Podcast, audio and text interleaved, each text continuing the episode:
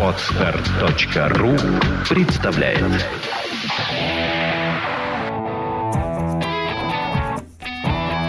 Проект «Чувство покоя» представляет Александра Иванова и Дарья Воронова в лучшем психологическом подкасте «Психология, мифы и реальность».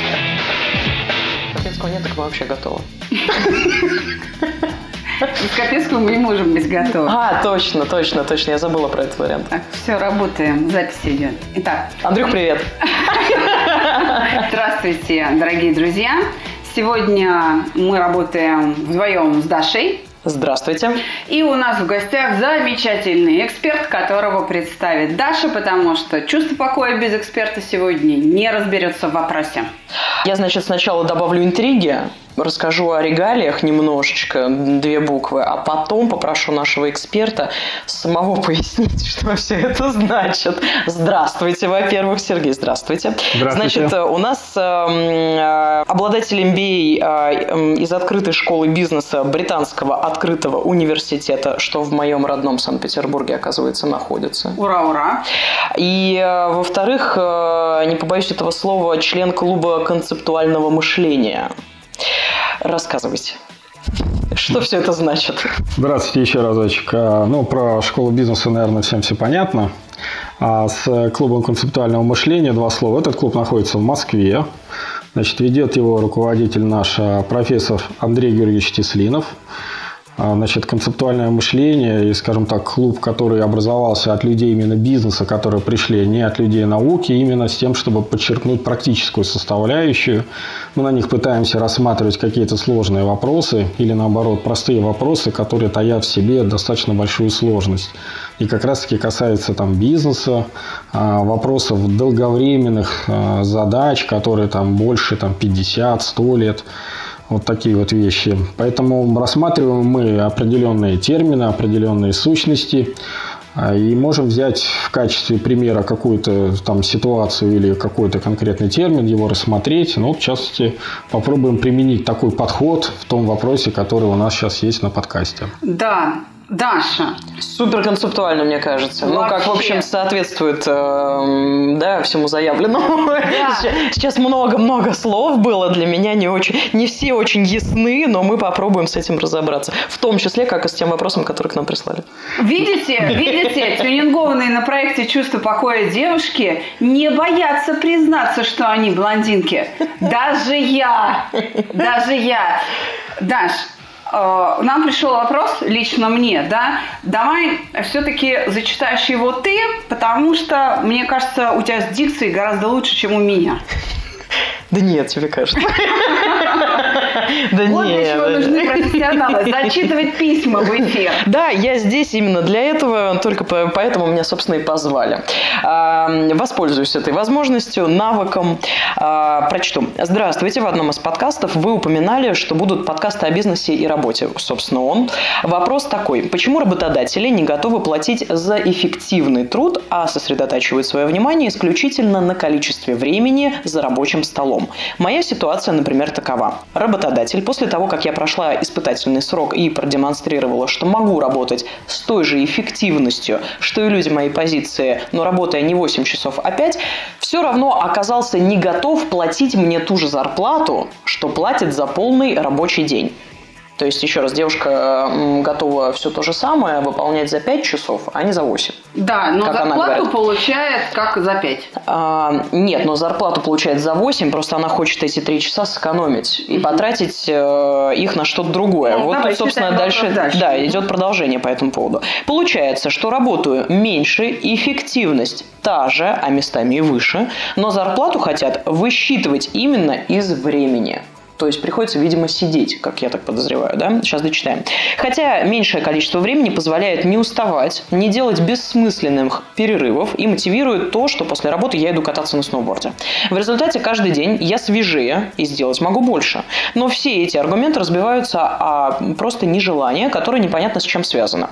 Отдельно нужно отметить, что в моем регионе людей с этой специальностью практически нет, и сотрудники нужны, но на уступки почему-то не идут.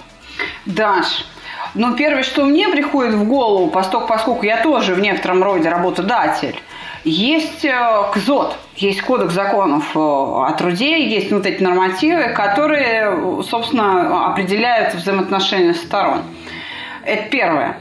А второе, значит, мне трудно будет сейчас очень судить, потому что не указана специальность, профессия, к которой принадлежит девушка. И как, собственно, и компания, в которой она да, работает, то есть... тоже не очень понятно. Это государственная, частная структура, как они оценивают и как вот это высчитывается. Да, поэтому, как я понимаю, у нас вопрос, я сразу так вот с больной головы на здоровую, у меня вопрос к эксперту. Сергей, я так понимаю, что она хочет понять, почему работодатель не готов а, платить ей полноценную зарплату за 5 часов труда.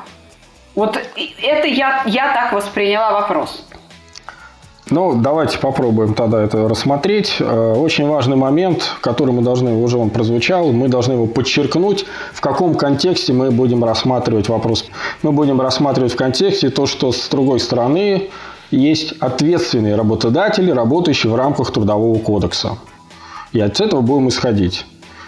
А, трудовой кодекс, трудовое законодательство, которое есть, оно одинаково важно и обязательно к исполнению как и работника, так и работодателя. Поэтому в этом плане мы сможем найти какие-то зависимости, какие-то там причинно-следственные связи. И следующая мысль такая, что поскольку э, тот, кто к нам обратился, он не конкретизирует, ну и по понятным причинам, ни отрасль, ни город, хотя для э, конкретной ситуации это важно, все равно все смотрим конкретно.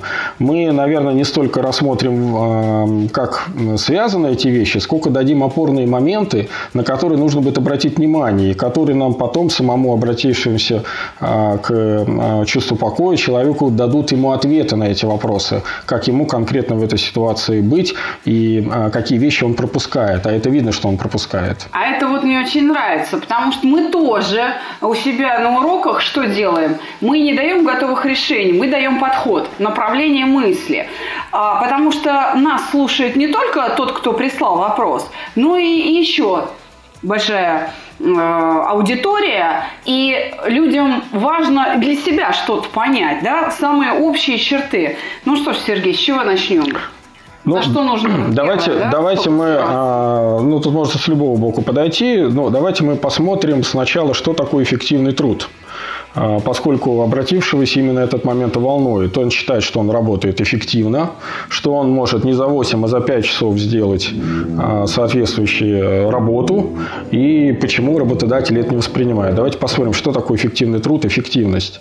Что От же? себя сразу могу добавить о том, что очень похвально, что обратившийся занимается там спортом, занимается сноубордом, это, наоборот, позволяет человеку держать себя в отличной форме, в том числе да. и для работника. Поэтому думаю, что э, недовольство работодателя занятия спортом никак быть не может. Наоборот, многие работодатели устраивают какие-то дополнительные там и фитнес-билеты, и еще куда-то. Поэтому, в общем, наверное, дело не в том, что работодатель ревнует э, работника к времени, которое он да, тратит для, для пользы. Да, наверное, вопрос начнем смотреть, что такое эффективность.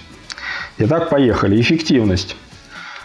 Работодателю сейчас тенденция такова, ну и это, наверное, нормально, все меньше а, волнует, как человек организует, работник свое собственное время и как он организует собственную работу. А, надо отметить о том, что учитывая, что у нас сейчас достаточно такая, можно сказать, постинформационная эпоха, люди, как они думают, померить очень тяжело. Это когда рабочий стоял у станка в индустриальную эпоху, тут четко можно было померить. Он столько-то деталей выточит за такой-то период. Как Мы понять... решали задачки в пятом классе об этом постоянно. А как померить, как человек думает, и как померить то, что человек э, делает в течение там, 5-8 часов, за счет чего обратившийся к нам э, человек э, сокращает свой, свое время до 5 часов, это вот вопрос такой. Ну да, Работодателя есть, на самом деле не интересующий. Ну, то есть, э, если мы говорим о человеке, опять-таки, да, эм, который не вытачивает э, что-то на станке или не производит э, там мебель или что-то такое вполне конкретно ну, осязаемое, да. да, то сложно понять, на чем экономится время. И, собственно, может быть, проект сделан за 5 часов, а может быть и за 18. И бог его знает, как рассчитывать эти рабочие часы и как их оплачивать по итогу, да? Да, извините, я вот что хочу сказать. У меня тоже, например, вопрос. Тот, кто прислал письмо, он находится на какой-то отдельной операции или он связывает э, выход ну, наружу всего продукта компании? То есть это тоже же, вот эта вот позиция, которую ты занимаешь в компании, она тоже очень сильно определяет, интересно или неинтересно работодателю. То есть одно дело, я тот, кто связывает все. И я вот э, сборочный цех, от которого вот эти вот э, готовые товары, да, уже упакованные, все, попадают на склад, да. Или другое дело, что я тот, кто э, готовит какую-то деталь к передаче дальше. И, ну хорошо, я работаю 5 часов, но на всю компанию это вообще никак не влияет. Ну да, другой вопрос, ну если да, ты должен просто физически цех, который после меня, он, э, ну и что? Он все равно, у него та же производительность, и я в единичном экземпляре ни, ни на что вообще не влияю. А с другой стороны, здесь есть, может быть, э, такая хорошая мотивация для работодателя не поощрять работника, а просто э, сэкономить. Кризис. Кстати. Слово Сергея, да. Ну, как бы то ни было, да, что точно будет интересовать работодателя или руководителя, здесь, в общем-то, сказать, есть тоже один момент, который вот Александр обратил внимание. Тут нужно понимать, работодатель – это тот, который выдает ну, продукт в конце, а руководитель, он может давать промежуточный какой-то результат, заготовку, болванку, идею, обработанные документы в определенном статусе. Я, я сейчас просветилась. И, и- и пока ты просвещаешься, Сергей продолжает. Что точно волнует работодателя, это результат. И как человек это сделает? За 5 часов, за 4, за 8. Работодателю, по большому счету, вторично. Да, Если он это делает за 10, ну, час это, наверное, тогда, наверное, когда собственное э, описание работы нанимал работника, наверное, неправильно сконструировал вообще и спрогнозировал это рабочее место, это другой вопрос. А, Вот. Но если такая большая разница. Но мысль следующая о том, что работодатель интересует результат. Как эффективно человек это сделает, это что называется вторично. Отсюда такой вопрос. В чем разница между эффективным трудом и результативным трудом? Даже в русском языке эти два слова разные. К сожалению, нужно отметить, что вообще сейчас бытует э, размытое понимание разницы этих двух слов. Для бизнеса и для психологии, э, которым мы здесь вот контачим, работаем, это чрезвычайно важно. Так вот, эффективность – это то, как быстро мы из одной точки перемещаемся в другую. А результативность – это когда мы запланировали себе цель А, и насколько мы к этой цели пришли. По жизни мы никогда в эту же точку не приходим, потому что бизнес таков и наша жизнь такая, что наша цель мигрирует. Но нужно и прийти именно в кон- конкретную точку. Так вот, разница между эффективностью и результативностью – это куда человек приходит. Человек может очень эффективно сделать не то. Согласна. И Согласна. работодателю это не надо. Другой- Это, это как раз э, по-русски пословица, да, заставь дурака Богу молиться. Вот это из этой серии. Надо было набрать грибы. Человек очень быстро набрал грибы, но принес одни мухоморы. Поганки, да. Да.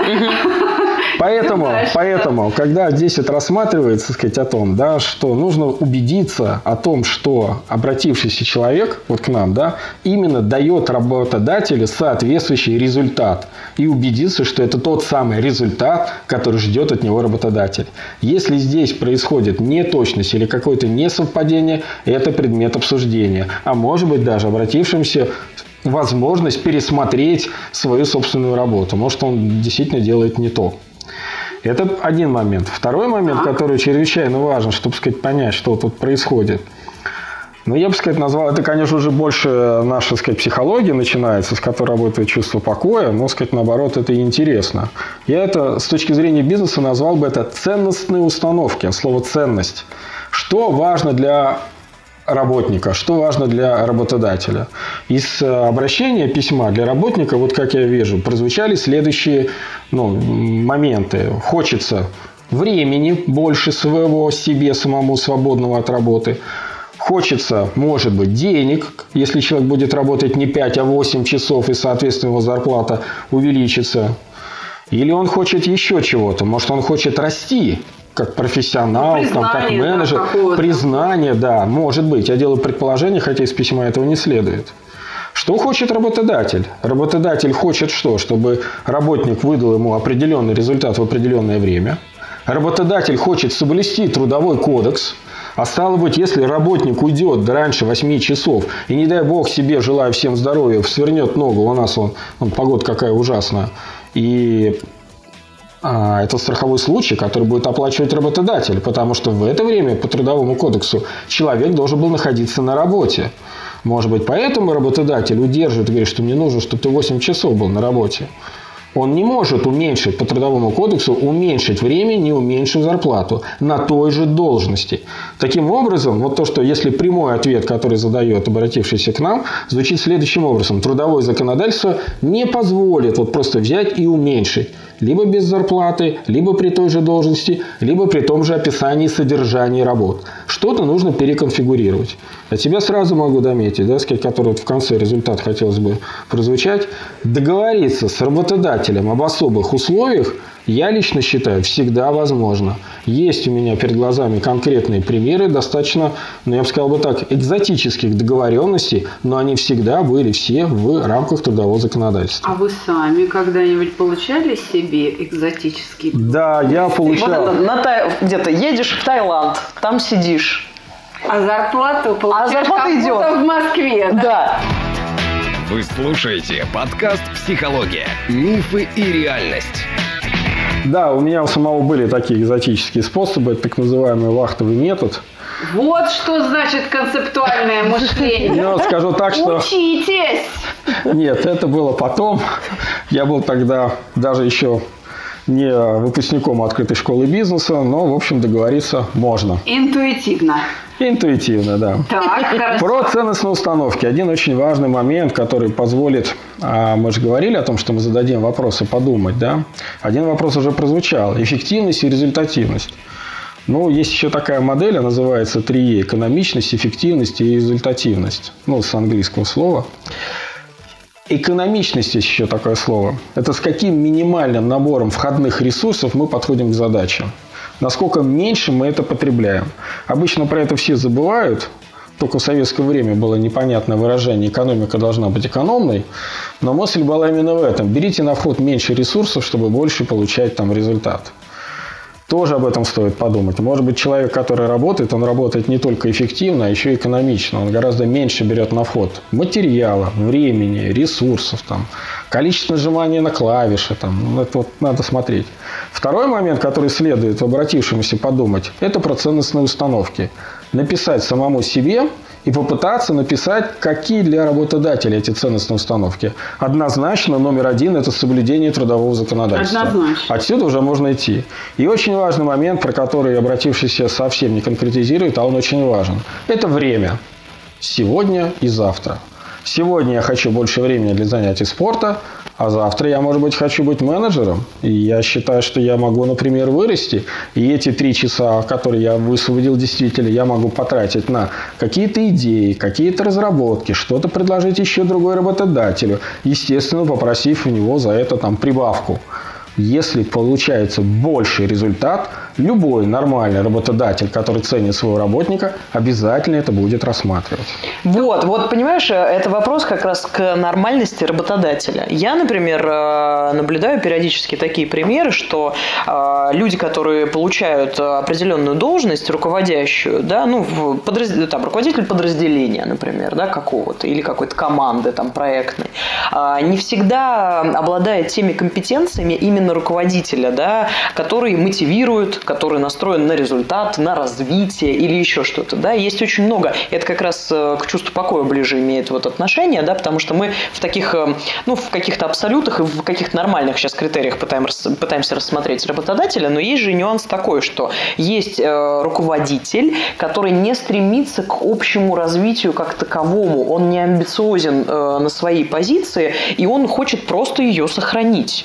И ему не нужны люди, которые потенциально займут его место, если они освободят себе три часа и пойдут на повышение квалификации. Или э, будут тянуть одеяло на себя и показывать его некомпетентно перед вышестоящим руководством. Согласна. Или, э, может быть, э, им просто в принципе неинтересно развитие данной конкретной компании или команды внутри этой компании. И им, в принципе, неинтересно э, желание конкретного работника о каких-то там специфических условиях и так далее. Гораздо важнее для человека, который не, не сильно заинтересован вот, да, в каком-то движении, просто сохранить вот эту константу, да, вот оно как-то работает, и вот люди на своих позициях заняты, они э, там какие-то свои обязанности исполняют, и у них для этого есть 8 часов. Ну, там, по итогам года они не справились, их уволили, или там что-то там такое, да, но, э, в принципе, внутри вот этой схемы их не, вообще не сильно все это трогает. Согласна, потому что э, на самом деле работник может не знать, что у его руководителя есть какая-то проблема, там, я не знаю,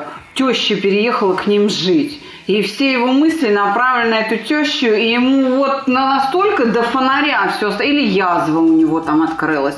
Вы не знаете, что человек язвенник проходит там сложнейшее лечение какое-то, да, и, и вот ему действительно до фонаря ваша эффективность. Более того, он может быть действительно, вот Сергей, думаю, меня поддержит, некомпетентен, потому что он понять не имеет, что с этой эффективностью делать.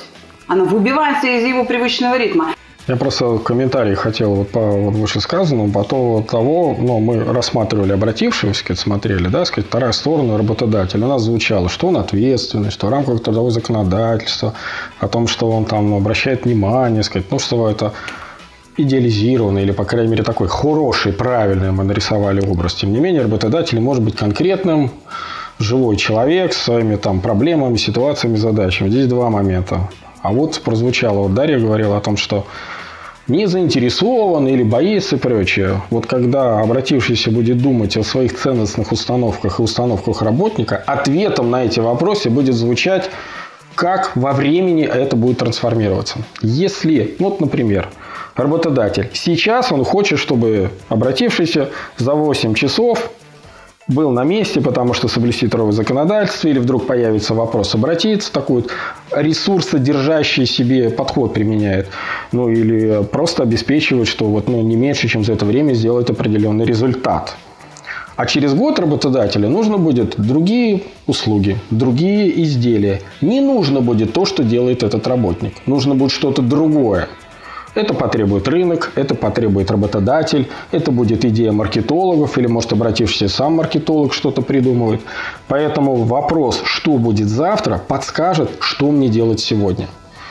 И дальше как раз можно будет померить. Если работодатель про это думает, то можно вести диалог, можно делать какие-то предложения, можно про эти вещи думать.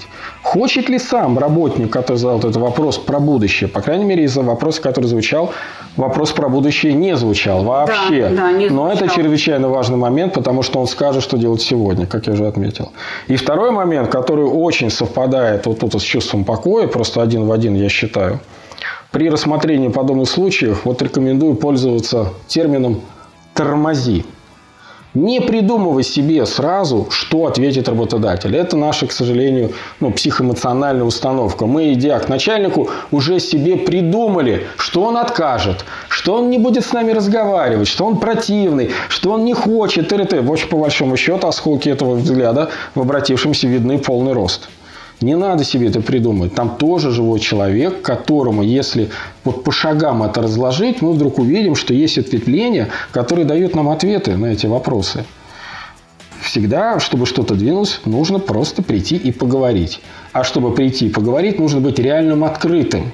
А чтобы быть открытым, не нужно себе заранее придумывать реакции второй стороны. Вот.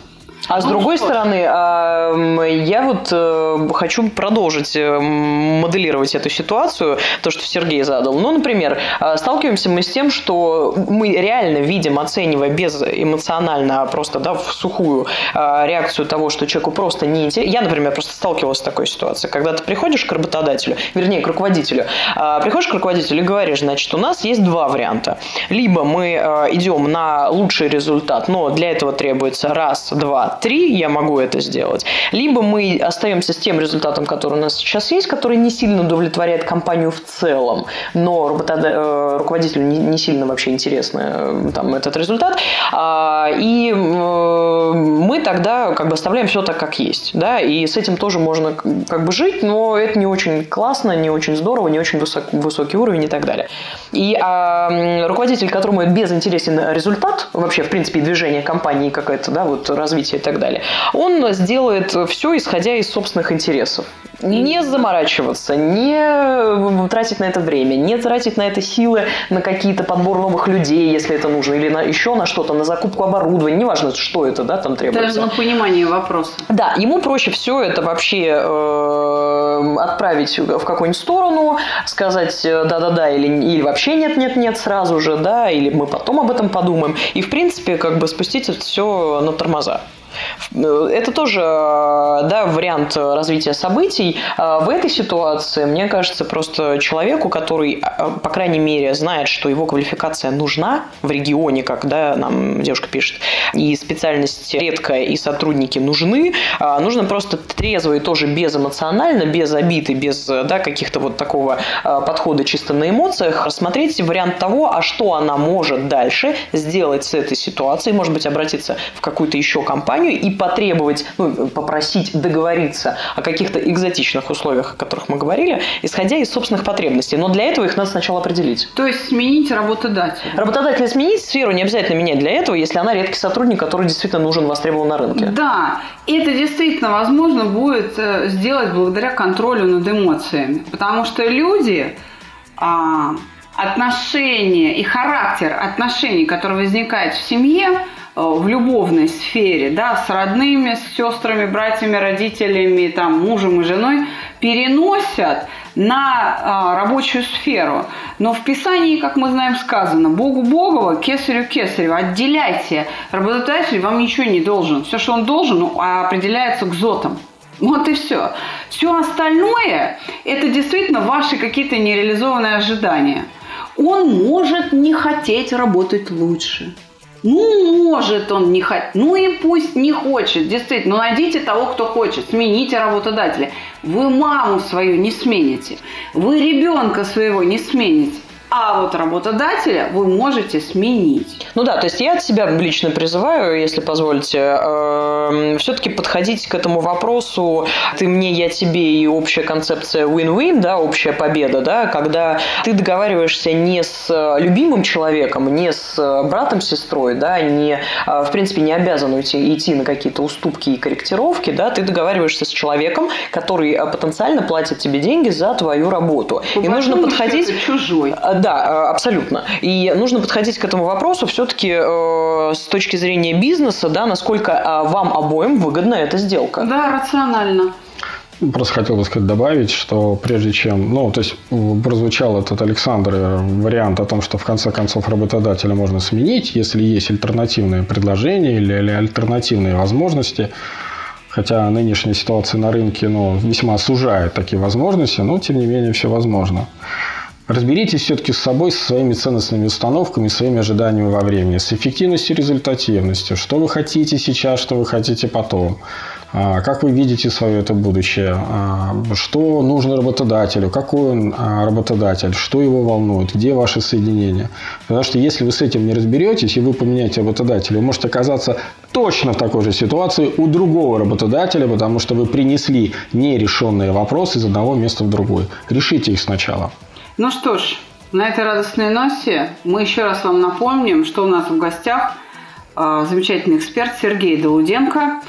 И Дарья Воронова сегодня мне помогала. Мы продолжим разговор о проблемах бизнеса. Присылайте свои вопросы не только по поводу нерадивых работодателей, пожалуйста.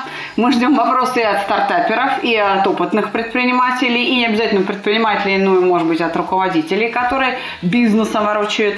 Да, мы готовы будем ваши вопросы разбирать. Ну что ж, с вами ваше любимое чувство покоя Александра Иванова. Дарья Воронова. Сергей Долуденко. До свидания. Всем До пока. свидания.